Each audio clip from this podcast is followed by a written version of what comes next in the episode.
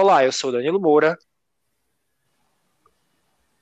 Eu sou João Vitor Zaidan. Eu sou Marília Bezerra. E esse é o Globalcast, a sua dose semanal de cultura política internacional. Todo dia no Instagram e toda semana aqui, toda sexta-feira, em podcast.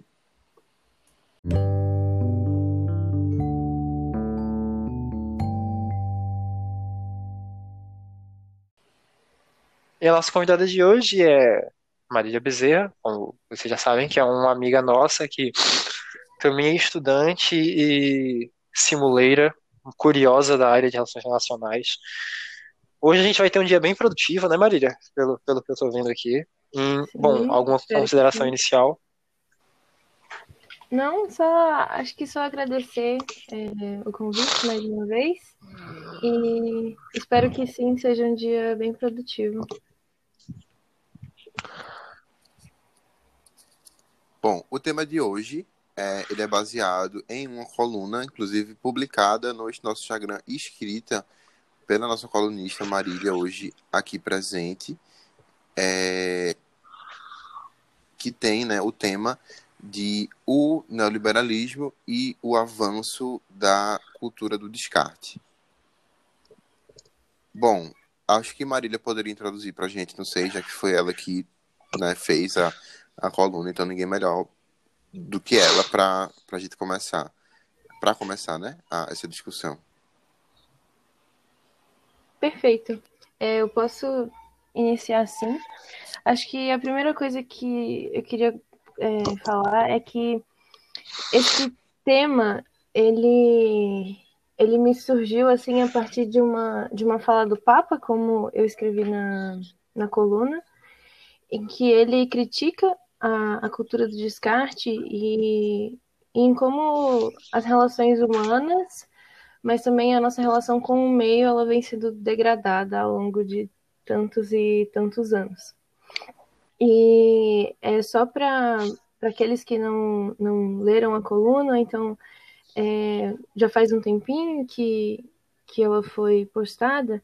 Então, alguns dados que eu acho importantes, acho que mais pelo, pelo impacto deles, é que, segundo o Banco Mundial, aproximadamente 2,1 bilhões de toneladas de resíduos sólidos anualmente é, são produzidos pelo mundo e uma porcentagem muito pequena desses é destinada para reciclagem, mas a gente também não pode, assim, ah, é, é destinado para reciclagem, mas assim, no Brasil existe a cultura de as pessoas é, jogam as coisas, fazem coleta seletiva, mas ah, na hora que o, o caminhão do lixo passa para pegar, isso ele junta tudo.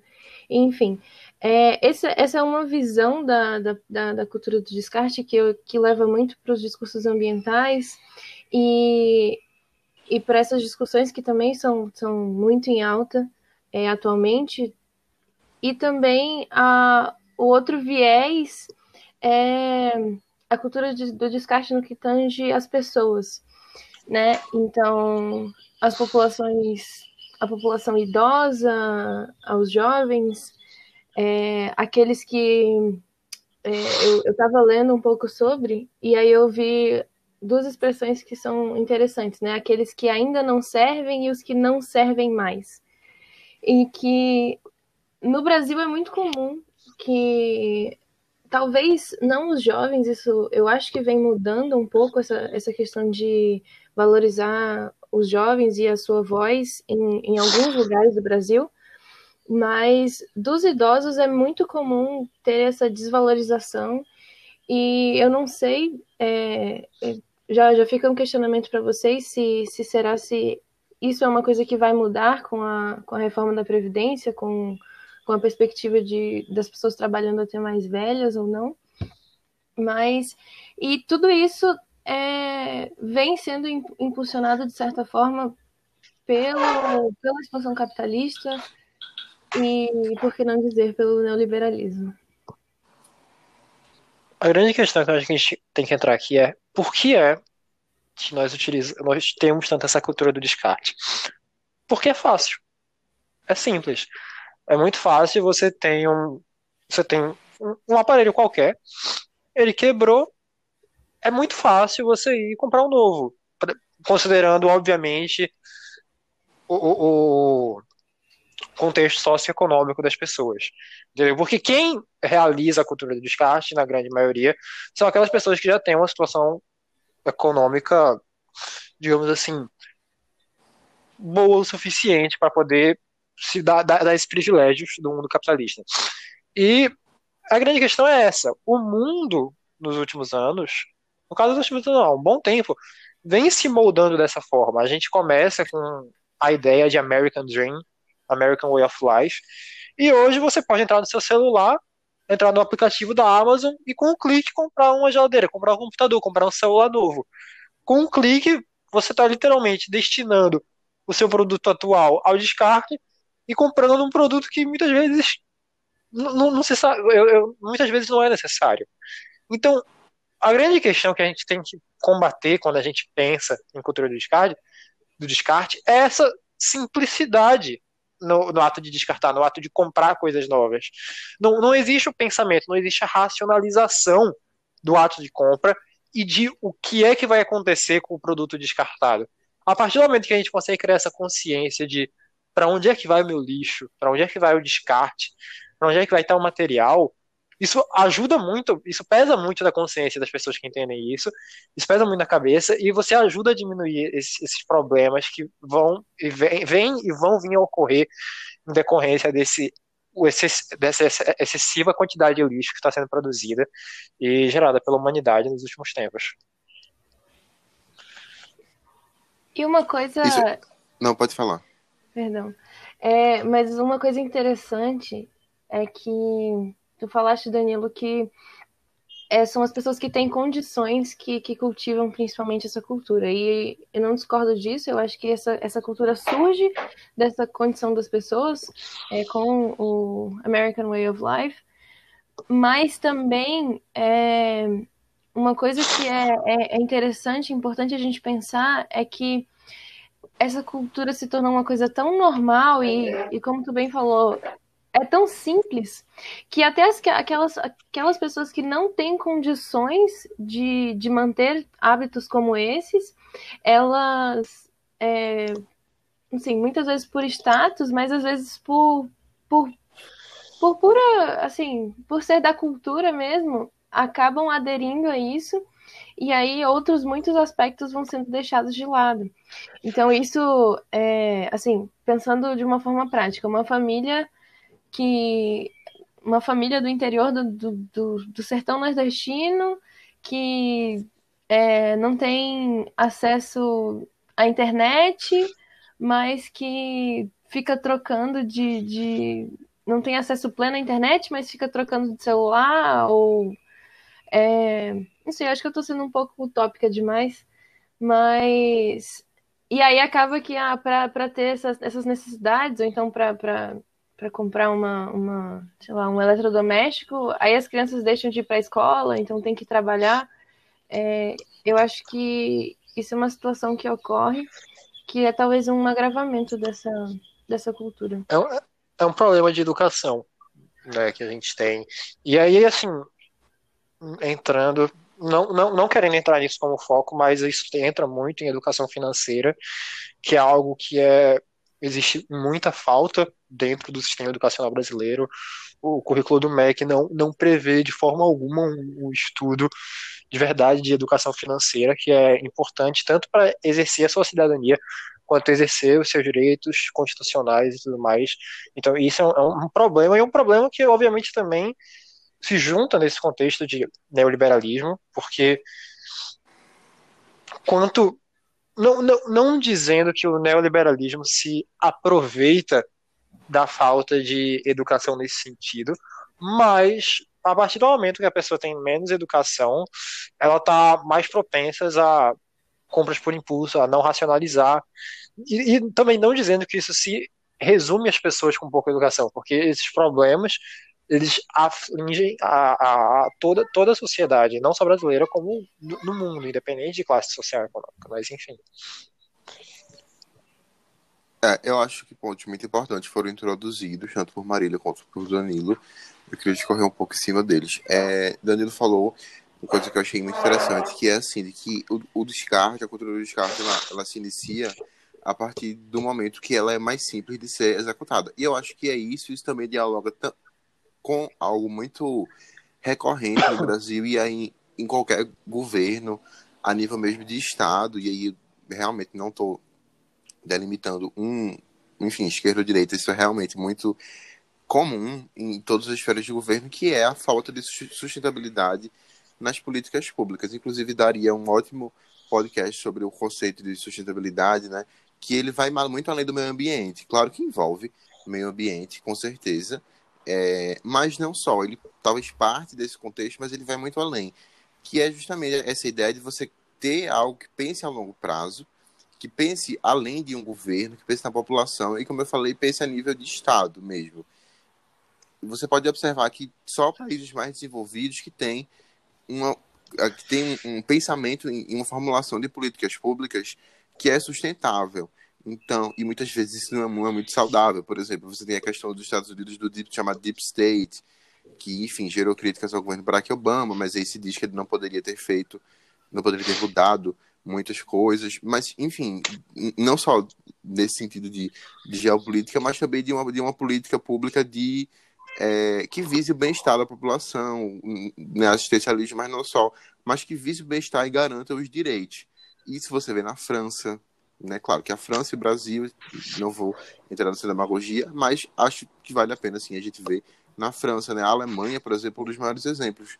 É que a Alemanha ela tem se você for observar a história da República Federal da Alemanha, ela tem mais governos conservadores, né, da, ditos conservadores, da, no contexto nacional são da chamada União, da CDU e CSU, inclusive é o partido da atual chanceler Angela Merkel, e mesmo assim, né, no Brasil a gente terá conservadores, já traz essa questão do neoliberalismo, da, da mesmo da austeridade, que significa uma perda de direitos, né, um questionamento de programas sociais né? Por exemplo, a, a França, não sei se isso é uma coisa toda difundida, mas o, o, a dívida pública da França, ela ultrapassa muito o PIB, na verdade ela ultrapassa muito o PIB de muitos países.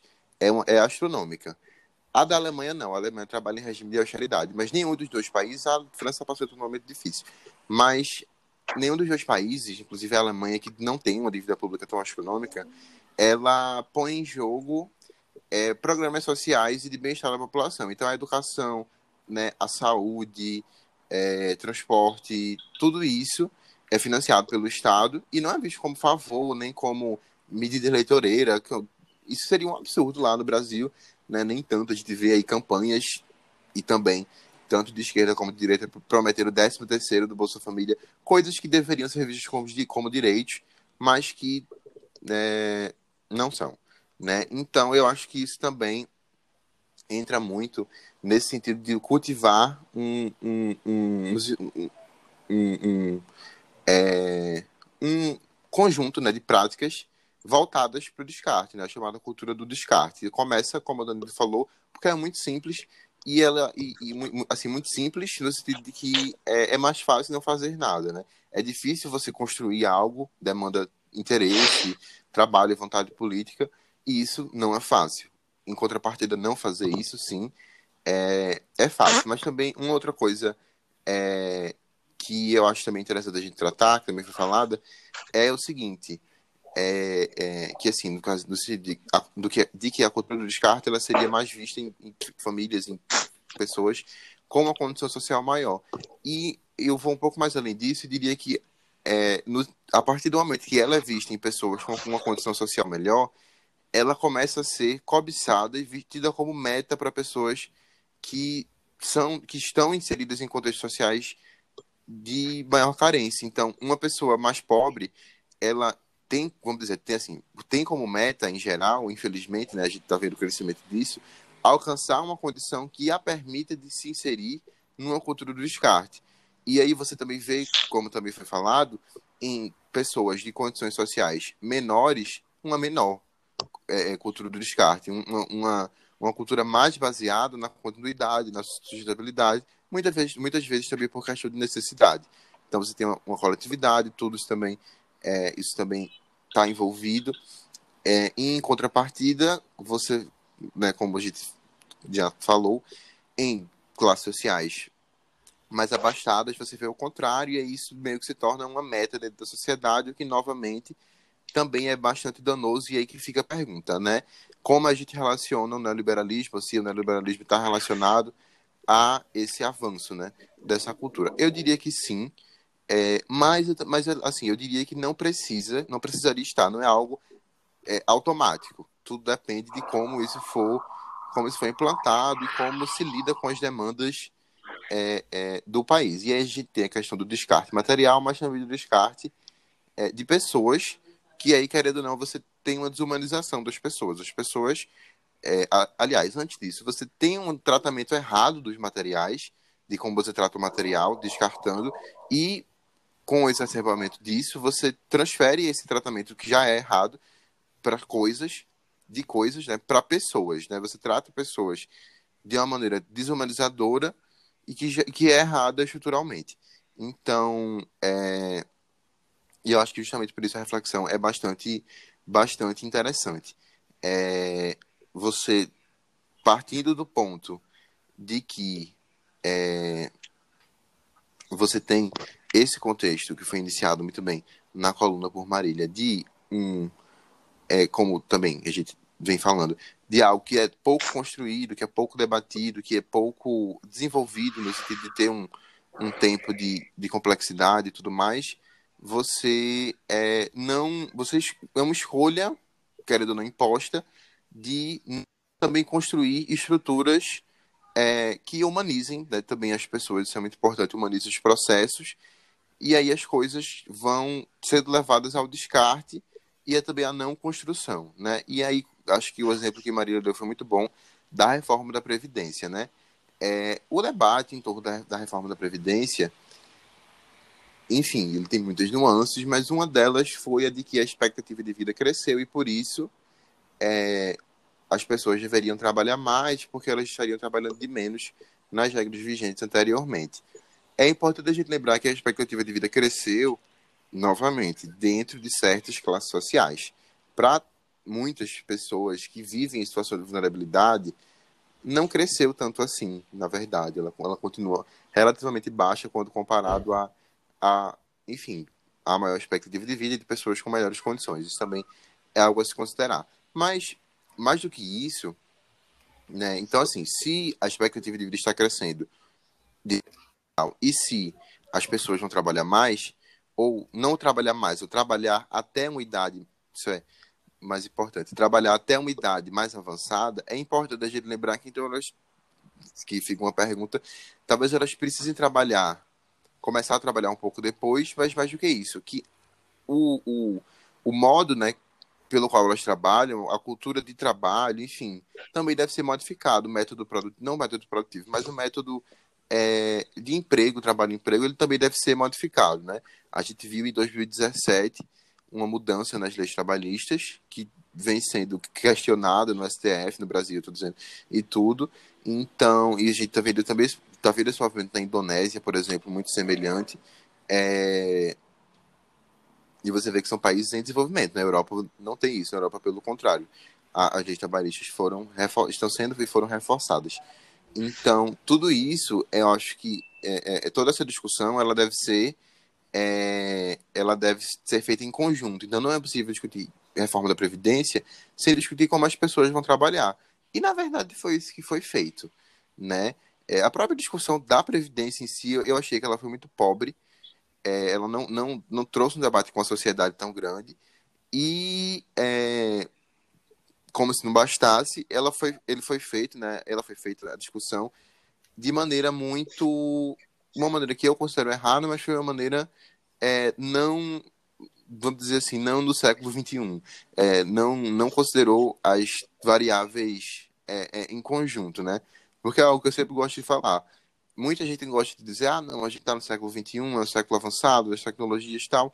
mas continua com práticas do século XIX, XVIII, da Revolução Industrial, que é de não considerar todas as variáveis em conjunto interligadas e interdependentes.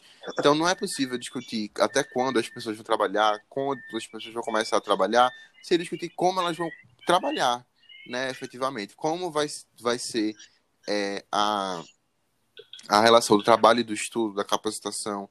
É, e, e eu diria, acho que tudo isso também tem muito a ver com essa questão de você ter os chamados desqualificados sociais, que é um conceito sociológico, eu não vou lembrar o autor agora, peço perdão, mas que é muito, muito, muito importante se trabalhar em políticas públicas, é, no sentido de que uma sociedade não deveria ter né, esse tipo de pessoa, mas, mas que infelizmente a própria sociedade os cria a partir do momento que ela segrega é, as próprias qualidades né, e os próprios meios de alcançar qualidades que ela mesma cria.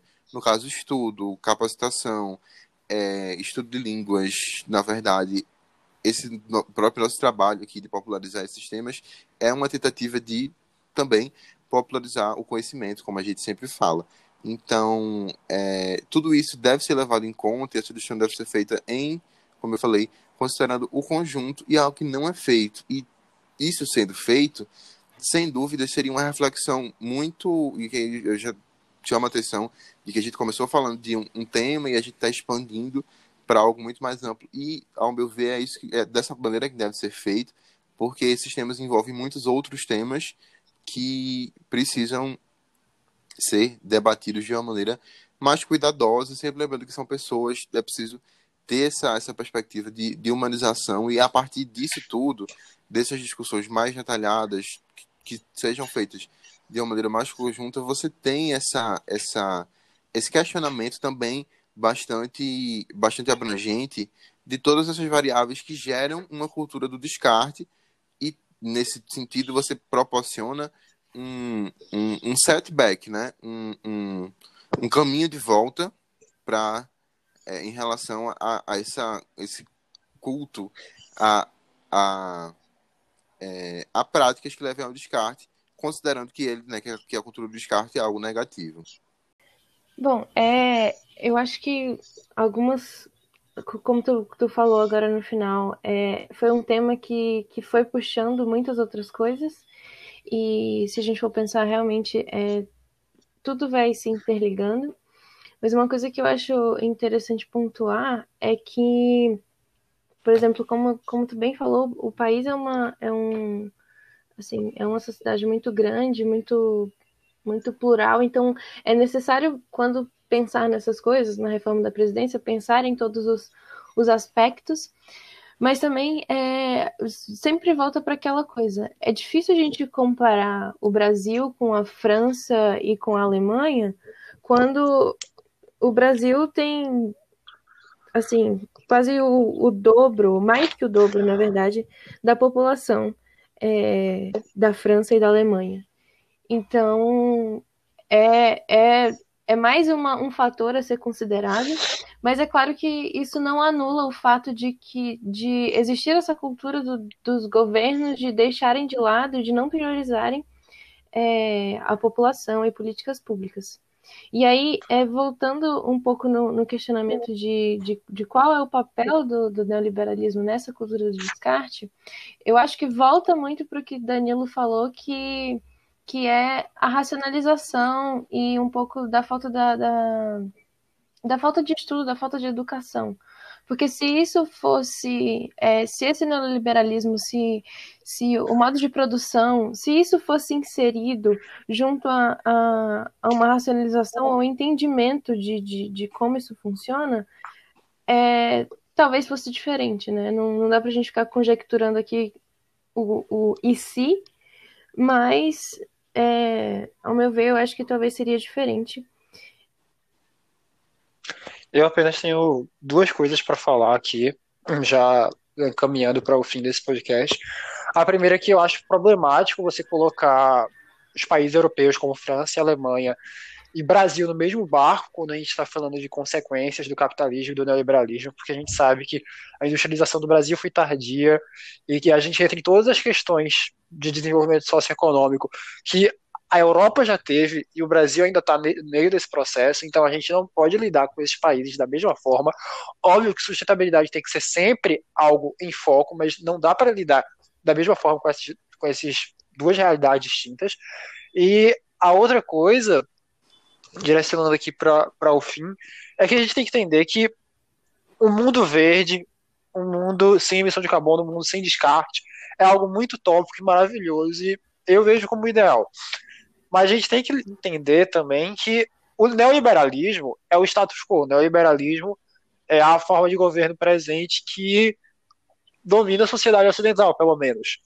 E a gente, apesar de todos esses ideais serem maravilhosos, a gente tem que ter, pelo menos na minha visão, a transição não pode ser algo extremo e de uma vez só. A transição para isso tem que ser ao longo do tempo, e exatamente por isso, e exatamente pelo motivo dela ter que acontecer ao longo do tempo, aos poucos, é que ela tem que começar o mais cedo possível. Porque senão, os choques de realidade, os choques socioeconômicos, vai ser muito grande e a gente vai ter muitas perdas em diversos campos da sociedade. Bom, considerações finais? Acho que, como consideração final, é...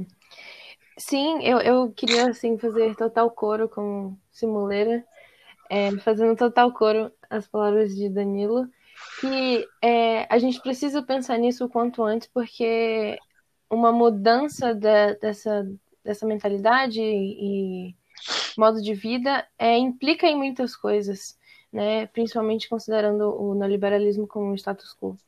Então, é, e é por isso que é importante justamente essa nossa discussão e, e o estabelecimento desse assunto como, como, como sempre em, em pauta, porque se não houver essa discussão, é, o, o, o caminho para chegar lá ele vai ser mais dificilmente alcançado.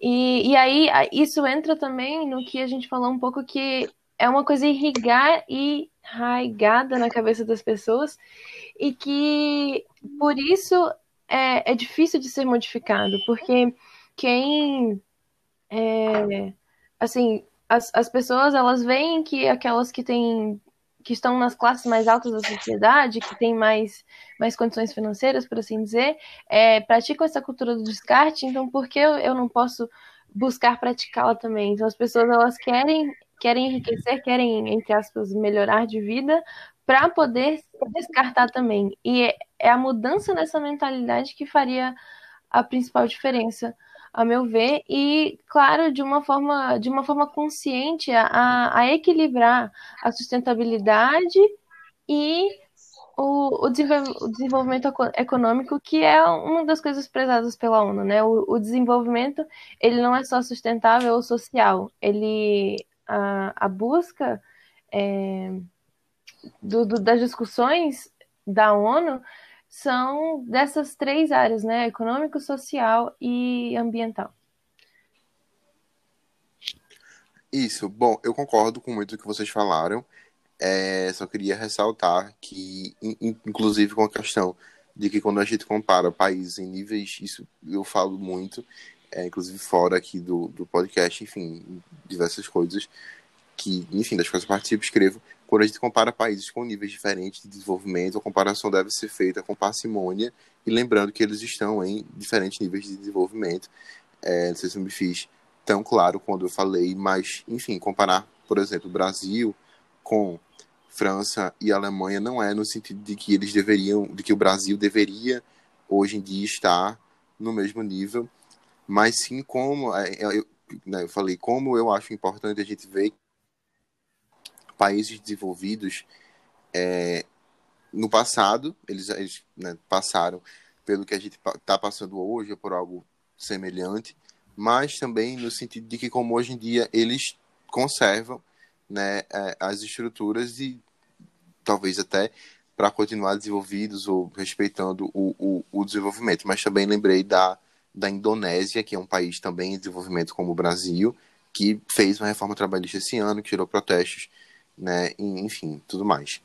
Mas, né, concluindo, eu acho que, como eu falei, concordo com, com o que foi falado aqui por por Marília, e eu acho que a mensagem que a gente busca passar com esse, com esse podcast é que é possível, como, como falou Marília e como versa a ONU, construir uma cultura que seja baseada no, no desenvolvimento sustentável é, é, e, no caso, que, nesses três pilares, né? Social, econômico e, e ambiental. Porque, na verdade, esses dois pilares, eles estão completamente conectados, esses três pilares, perdão, sou de humanos, eles estão conectados.